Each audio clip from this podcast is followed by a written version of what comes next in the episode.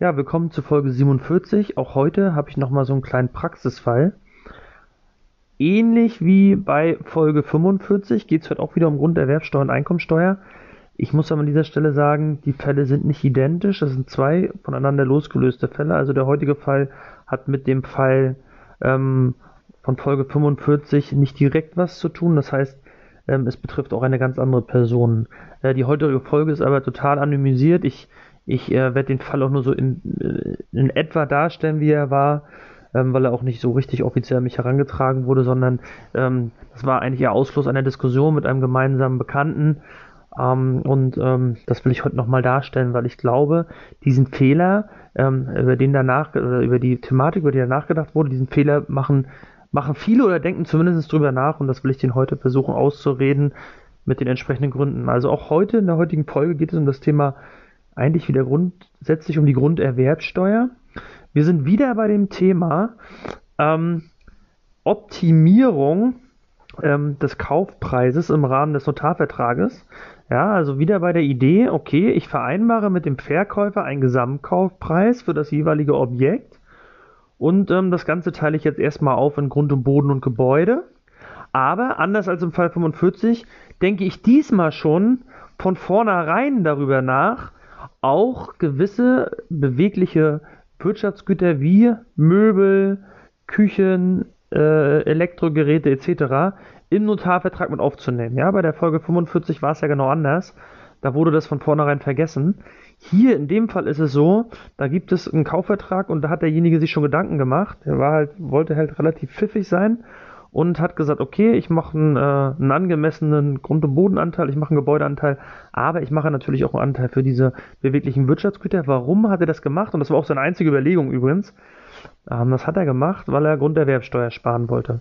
Und der hat aus meiner Sicht äh, da auch die Überlegung gehabt, diese beweglichen Wirtschaftsgüter wie Küchen etc.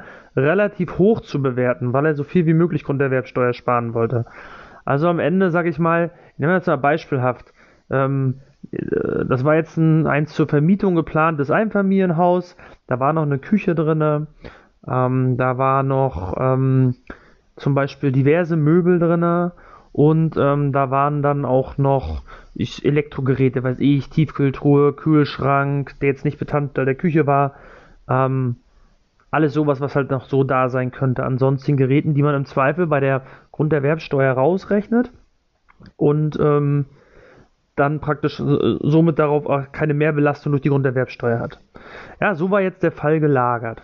So, das Ganze ist auch ganz normal im Rahmen des Notarvertrages in den, äh, mit aufgenommen worden und ähm, wurde auch so von der Grunderwerbsteuerstelle berücksichtigt. Das heißt, darauf wurde keine Grunderwerbsteuer gezahlt. Jetzt sagen wir mal, sind wir im nächsten Schritt und jetzt möchte derjenige das natürlich auch in seiner Einkommensteuererklärung entsprechend ähm, deklarieren. Und auch da ist er nicht doof und sagt, ja, ähm, ich war ja nicht, ich habe ja nicht nur den Vorteil gehabt, dass ich dadurch keine Grunderwerbsteuer gezahlt habe, sondern genauso wie in äh, Folge 45, er hat hier von alleine schon dran gedacht, diese Wirtschaftsgüter, ähm, die kann ich ja viel besser und zeitnaher steuerlich geltend machen, als wenn ich das Ganze äh, nicht dargestellt hätte. Sprich, hätte es nicht dargestellt, wären wir wieder bei dem Thema gewesen, dass vom Gesamtkaufpreis viel, viel mehr auf Grund und Boden und Gebäude entfallen wäre. So, ähm, so weit, so gut. Jetzt kommt aber das Problem. Jetzt gibt es die Überlegung zu sagen, naja, wir sind uns doch, also oder viele denken halt so, wir sind uns ja einig, diese Wirtschaftsgüter wurden viel zu hoch bewertet. Ja, also ich gebe hier nochmal den Hinweis, bewertet immer ordentlich, ja, aber wenn ihr es dann doch mal falsch macht, warum auch immer, ist es mir auch ziemlich egal, dann seid euch über die Konsequenzen bewusst. Und so ist es hier. Jetzt äh, denkt derjenige darüber nach, dass er eigentlich, oder er weiß auch selber, dass er die Wirtschaftsgüter zu hoch bewertet hat, weil er Grunderwerbsteuer sparen wollte. Und jetzt fällt ihm auf, naja, ähm, grundsätzlich sind die Dinger ja gar nichts wert. Im Zweifel hat er die nur gekauft, weil er, weil er selber gar keinen Nutzen mehr davon hat. Ich hatte ja bei der Folge 45 darüber gesprochen, ähm, dass man diese Wirtschaftsgüter ja auch irgendwie noch für eine dauerhafte Nutzung und eine gewisse Begründung des Wertes, den man dann auch im Notarvertrag ausweist, rechtfertigen kann, indem man sagt, okay, dadurch kann ich eine höhere Miete erzielen, ähm, weil ich zum Beispiel mit Küche und mit Möbel vermiete etc. Das haben wir alles nicht. Hier würde derjenige sagen, ganz ehrlich, das ist eigentlich nichts mehr wert. Der andere hat mir das eigentlich nur mitverkauft, ähm, weil er das selber nicht entsorgen wollte. Und ich bin ihm praktisch äh, zuvorgekommen, habe gesagt, pass auf, ich übernehme den ganzen Mist. Ähm, dann habe ich wenigstens noch ein paar Argumente für meine Grunderwerbsteuer zum einen und zum zweiten mache ich mich als Käufer für dich attraktiv, weil ich dich von der Last befreie, dass du es selber entsorgen musst. Und wenn wir jetzt so einen Fall haben, dass wir da am Ende ähm, eigentlich Wirtschaftsgüter übernehmen, die gar nichts mehr wert sind, kann man natürlich jetzt im Nachhinein darüber nachdenken, zu sagen, ich, ich schreibe die Dinger sofort ab, weil eigentlich sind die wirtschaftlich, technisch und wie auch immer total verbraucht und der Wert, der da irgendwann mal festgelegt wurde, das ist es nicht mehr wert. Die Idee ist ja grundsätzlich erstmal nachvollziehbar, die würde ich aber nie anstellen. Warum würde ich sie nicht anstellen? Na ganz einfach. Wenn ich beim, bei dem Finanzbeamten, der die Einkommensteuer bearbeite, mit der Argumentation komme, ich sag mal, ich habe vorher 10.000 Euro Kosten separat dargestellt. Sagen wir, das hat alles 10.000 Euro in der Summe im Notarvertrag gekostet. Ich habe das separat dargestellt. Und die Grunderwerbsteuerstelle hinterfragt das ja erstmal nicht. Ja? Das ist ein ganz anderer Bearbeiter, der unterstellt, alles, was beim Notar vereinbart wird, entspricht der Richtigkeit. Und jetzt kommt irgendwann der Einkommensteuerbeamte und guckt sich die Einkommensteuererklärung, also sprich die Anlage V an und guckt sich dann auch das Anlagevermögen an mit der entsprechenden Abschreibung. Ja, dann müsst ihr damit rechnen, dass der Finanzbeamte sagt, das passt doch hier alles nicht. Hier sagt er, es nichts wert, im Notarvertrag sagt er, es noch 10.000 wert. Das stinkt doch zum Himmel. Da müsst ihr davon ausgehen, dass der äh, jeweilige ähm, Einkommensteuerbeamte ähm, in dem Fall auf den Grunderwerbsteuerbearbeiter nochmal zugeht und sagt, ähm, dass das hier nicht passt. Und dann habt ihr vielleicht das Risiko, ihr habt ja offensichtlich jetzt kundgetan, das ist gar nichts wert, dass im Zweifel euer Grunderwerbsteuerbescheid, wenn wir da, wie gesagt, müssen wir darüber nachdenken, ob es da eine Änderungsvorschrift gibt. Ich glaube, ähm, wenn, so, wenn wir über so einen halben Beschiss reden, dann wird das Finanzamt da schon eine Änderungsvorschrift finden. Ähm, und wenn diese Änderungsvorschrift eintritt, dann müsst ihr damit rechnen, dass die Grunderwerbsteuer nachträglich euch wieder kaputt gemacht wird. Das heißt, ihr werdet dann auch auf diese 10.000 Euro nachträglich noch Grunderwerbsteuer zahlen müssen. Ja, also das sollte man aus meiner Sicht so ein bisschen im Hinterkopf behalten, dass das kontraproduktiv ist. Jetzt war so ein bisschen die Diskussion mit meinem Bekannten, ja, wie sollen das der ähm, die einzelnen Finanzämter das irgendwie voneinander mitkriegen, also sprich die, die die Grunderwerbsteuer bearbeiten und die, die Einkommensteuer bearbeiten. Naja, der Veranlagungsbeamte, ja, der da sitzt und die Einkommensteuer macht, der ist ja nicht doof. Also der weiß schon, der kann schon nachvollziehen, warum ihr das vorher mit 10.000 Euro bewertet habt. Ähm, erst recht, wenn ihm hinterher offenkundig äh, sagt, das war eigentlich nichts wert, dann weiß er, dass das wegen der Grunderwerbsteuer war. Und dann glaube ich auch nicht, dass er so einfach darüber hinwegguckt. Also dann ist die Wahrscheinlichkeit relativ groß, dass er das Thema angeht. Und wie gesagt, dann habt ihr das Risiko, dass die Grunderwerbsteuer weg ist. Jetzt würdet ihr sagen, mein Gott, das Risiko kann ich tragen, ist überschaubar. Ja, das ist das eine Risiko. Das zweite Risiko ist dann natürlich, wenn die Grunderwerbsteuer tot gemacht wird, weil es nichts wert ist, macht er euch ja die 10.000 Euro auch bei der Einkommensteuer kaputt. Der sagt dann nämlich, die Wirtschaftsgüter, also sagen wir mal, die 10.000 Euro setzt sich aus fünf Wirtschaftsgütern zusammen. Sagen wir mal Küche, irgendwelche Möbel und eine, eine Truhe und was weiß ich. Sagen wir mal, das sind fünf Wirtschaftsgüter. Und die hättet ihr vielleicht sonst alle schön über drei oder vier oder fünf Jahre Restnutzungsdauer abschreiben können. Das macht er euch jetzt kaputt, weil er sagt, die waren ja gar nicht werthaltig. Eigentlich habt ihr das Geld nicht für diese Möbel bezahlt, sondern ihr habt die bezahlt, um den Grund und Boden und das Gebäude zu erwerben. Und dann schlägt er im Zweifel die 10.000 Euro, von den einen Wirtschaftsgütern nimmt er sie weg und schlägt sie auf die anderen drauf. Das heißt, aus, aus dem AFA-Potenzial, was ihr eigentlich für diese Wirtschaftsgüter hattet, macht die jetzt teilweise AFA-Potenzial kaputt, nämlich für den Teil, der dann dem Grund und Boden zugeschlagen wird. Und ihr reduziert AFA-Potenzial nämlich da, wo ihr jetzt ähm, die, ähm, die entsprechenden revidierten Kosten auf den Gebäudeanteil zuschlagt. Also wenn wir jetzt mal sagen, Grund- und Boden Gebäudeanteil sind 2080, dann werden die 10.000 Euro von diesen wertlosen Wirtschaftsgütern wieder weggenommen Mal ganz einfach gesagt. Und 2000 Euro werden dem Grund und Boden zugeschlagen, 8000 dem Gebäude. Klar, ihr kriegt natürlich beim Gebäude auch die AFA und ihr kriegt sie auch komplett. Naja, klar, über 50 Jahre habt ihr aber wieder diese 10-Jahre-Strategie und das weiß man ja immer nicht. Ähm, dann kriegt ihr maximal äh, 20% oder AFA. Wenn ihr nach 10 Jahren wieder verkauft, habt ihr 10 mal 2%. Schon was anderes, als wenn ihr die äh, Wirtschaftsgüter ganz normal abgeschrieben hättet. Und auch hier, ähnlich wie bei Folge 45, wäret ihr den normalen Weg gegangen und hättet jetzt nicht offen kundgetan dem Finanzamt, dass ihr die, die Wirtschaftsgüter eigentlich als verbraucht, wirtschaftlich und technisch verbraucht anseht, dann hättet ihr ja ganz normal ähm, das Ganze in eurem, ich nenne das mal Anlagevermögen für eure Anlage V aufgenommen, hättet das abgeschrieben über drei, vier, fünf Jahre, je nachdem, wie ihr die Restnutzungsdauer bewertet hättet. Und ähm, das Thema wäre aus meiner Sicht sauber durchgegangen.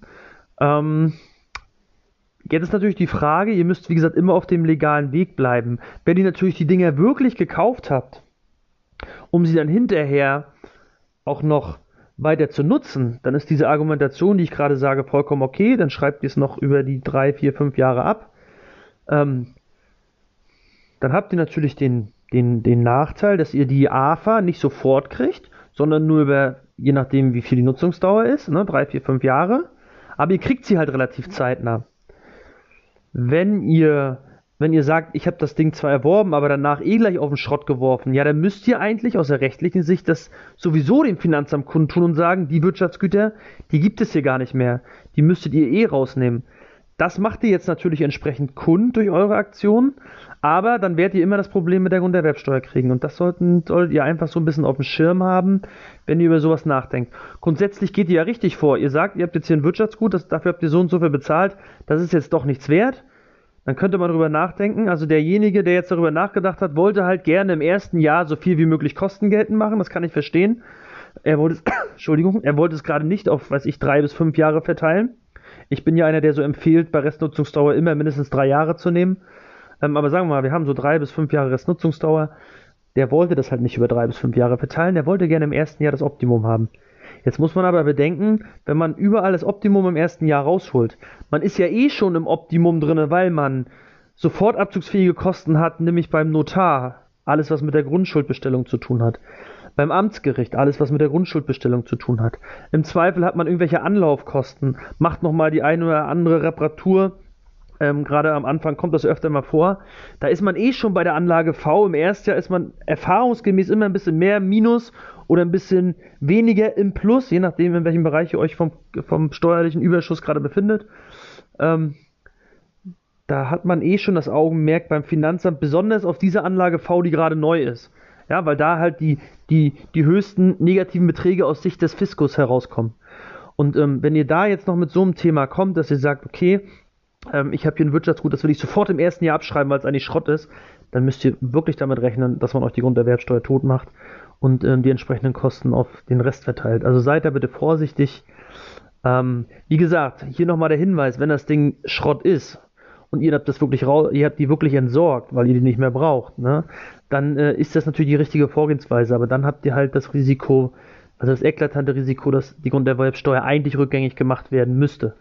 Wenn man das Ganze praktisch noch, noch ähm, sagt, ich nutze das noch weiter, also ich nutze das auch noch drei Jahre zum Beispiel, aber ich weiß, eigentlich ist das nichts mehr wert, dann ähm, finde ich es legitim zu sagen, ich schreibe das Ganze noch auf drei Jahre Restnutzungsdauer ab ja, und, und wenn ihr da dann aber auf die Idee kommt und sagt, ja, ich könnte es doch nutzen, ich habe es nicht weggemacht, aber eigentlich ist es aus meiner Sicht nichts mehr wert, ich will sofort die Kosten haben, dann habt ihr wieder das Finanzamt wahrscheinlich gegen euch aufgebracht und da müsst ihr ganz, ganz vorsichtig sein.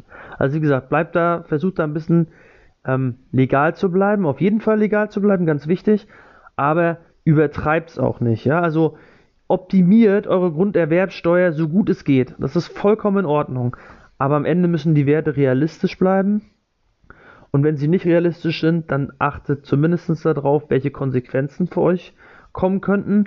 Und die Konsequenzen sind oftmals nicht nur Grunderwerbsteuer, sondern vermehrt auch Folgen ähm, oder negative Folgen, die euch bei der Einkommensteuer erwarten. Das wollte ich euch an dieser Stelle äh, nochmal mitgeben. Ja, und dann freue ich mich auf eine neue Folge. Ich hatte mich ja eigentlich schon von Folge, äh, bei Folge 47 von euch verabschiedet, ähm, aber beim Speichern ist mir noch ein kleiner Tipp aufgefallen, den ich euch vielleicht geben kann. Ähm, gerade für die Kandidaten, die darüber nachdenken, bei der Grunderwerbsteuer das eine oder andere Wirtschaftsgut mehr aufzuführen, ähm, also das eine oder andere Wirtschaftsgut, was ich sag mal im Sinne der Grunderwerbsteuer nicht zu einer Besteuerung führt, also typischerweise Küche, typischerweise Möbel etc Tipp Nummer eins: führt bitte nur das auf, was auch wirklich da ist. Alles andere ist nun mal Steuerhinterziehung, ja. Ähm, ist zwar ein Tipp, den hört ihr vielleicht lieber vom Finanzamt, aber ist egal. Ich bin der Meinung, macht's ordentlich. Führt nur das auf, was wirklich da ist guckt aber wirklich, was ist dann am Ende wirklich da, ja? Also oftmals hat man gar nicht auf dem Schirm, was man alles auflisten kann. Also guckt euch wirklich nochmal das Objekt an und sagt, okay, habe ich vielleicht irgendwas übersehen, was ich auf, auflisten könnte. Wenn ihr alles zusammengestellt habt, was ihr auflisten könnt, dann gibt der Sache auch bitte einen realistischen Wert. Und jetzt kommt der, der Hinweis. Wenn der realistische Wert aber eh in irgendeinem Bereich ist, der sich vielleicht irgendwo an der Höchstgrenze zur GWG-Regelung. Ja, GWG-Regelungen sind ja praktisch diese Regelungen, wenn ihr ein geringwertiges Wirtschaftsgut habt, also ein, ein bewegliches Wirtschaftsgut, was selbstständig nutzbar ist, kann im Erstjahr sofort abgeschrieben werden. Obwohl es ein Wirtschaftsgut ist und über die Nutzungsdauer verteilt werden müsste, darf es im Erstjahr sofort abgeschrieben werden, wenn es von den Nettoanschaffungskosten die 800 Euro nicht überschreitet. Das heißt, wenn ihr jetzt eine Liste macht, welche Wirtschaftsgüter beim Kauf allem übergeht, dann guckt doch, dass diese Wirtschaftsgüter von der Bewertung, ich muss hier nochmal betonen, muss natürlich realistisch sein, die Werte, dass die Werte aber irgendwo in dem Bereich unter den 800 Euro bleiben. Ja, dann habt ihr offiziell diese Werte, und das können ja ein paar mehr Werte sein, die können ja trotzdem zu einem höheren vier- oder fünfstelligen Betrag führen, wenn ihr zum Beispiel diverse Wirtschaftsgüter, über die wir reden, mit übernehmt im Rahmen des Kaufes. Dann könnt ihr ja trotzdem schnell bei ein paar tausend Euro oder sogar über 10.000 Euro liegen. Das mindert auch eure Grunderwerbsteuer. Ja?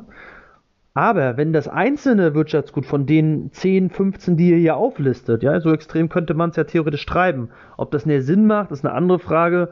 Wie euch der Notar anguckt, ist auch eine andere Frage. Da muss man mal so ein bisschen gucken, wie die Situation ist. Grundsätzlich könnt ihr alles auflisten. Wenn die einzelnen Wirtschaftsgüter in der Summe aber diese GWG-Grenze nicht überschreiten, dann habt ihr das Problem bei der Einkommensteuer später gar nicht. Dann habt ihr es nämlich vorne erstmal bei der Grunderwerbsteuer optimal genutzt und bei der Einkommensteuer dürft ihr, weil ihr jetzt gebrauchte Wirtschaftsgüter, weil diese Regelung von GWGs gilt auch für gebrauchte Wirtschaftsgüter, dann habt ihr mehrere gebrauchte Wirtschaftsgüter angeschafft, die alle unter 800 Euro jeweils sind. Und dann zählt nicht die Summe, wie viele Wirtschaftsgüter ihr da habt, sondern ihr behandelt jedes einzelne Wirtschaftsgut separat und prüft die GWG-Regelung. Und so schafft ihr es auch, dass ihr im ersten Jahr sämtliche Kosten ähm, von Wirtschaftsgütern, die man eigentlich abschreiben müsste über einen gewissen Zeitraum, sofort im ersten Jahr kriegt, ohne dass ihr überhaupt über das Thema Verschrottung nachdenken müsst. Aber auch nochmal hier der Hinweis, wenn ihr das wirklich verschrottet habt, dann müsst ihr es eigentlich auch offiziell dem Finanzamt so erklären. Ja, den Tipp, also das ist kein Tipp diese, diese Feststellung möchte ich hier nochmal treffen. Ich möchte niemanden dazu animieren, äh, am Ende zu sagen, wir bescheißen das Finanzamt. Ja, äh, das muss jeder mit sich selber ausmachen und jeder muss das auch selber mit dem Finanzamt dann entsprechend austragen und die Konsequenzen tragen. Ja, aber wenn wir wirklich jetzt mal sagen, okay, das Wirtschaftsgut wird noch eine Weile genutzt und ihr wollt die Kosten trotzdem so schnell wie möglich haben, dann optimiert eure Wirtschaftsgüter immer hinsichtlich der GWG-Regelung. Und ähm, da ist auch meine Empfehlung, auch wenn der Notar doof guckt, macht eine Liste und nehmt die Liste in den Notarvertrag wie auch immer mit auf, entweder bei dem entsprechenden Paragraphen oder als Anlage. Weil dann habt ihr zumindest schon mal was notariell beurkundetes, was ihr hinterher dem Finanzamt als Liste auch weitergeben könnt. Ja, das ist mir gerade noch so eingefallen. Ähm, ja, ich kann nur, wie gesagt, wenn ich immer wieder sehe, dass die Leute da gerne ähm, am, am, am Rand des Legalen oder sogar übers Legale hinaus äh, versuchen, die Grunderwerbsteuer entsprechend zu pimpen, so nenne ich es mal. Hier nur nochmal den Hinweis geben, bitte bleibt sauber. Bis dahin, ciao, ciao. Jetzt bin ich wirklich fertig.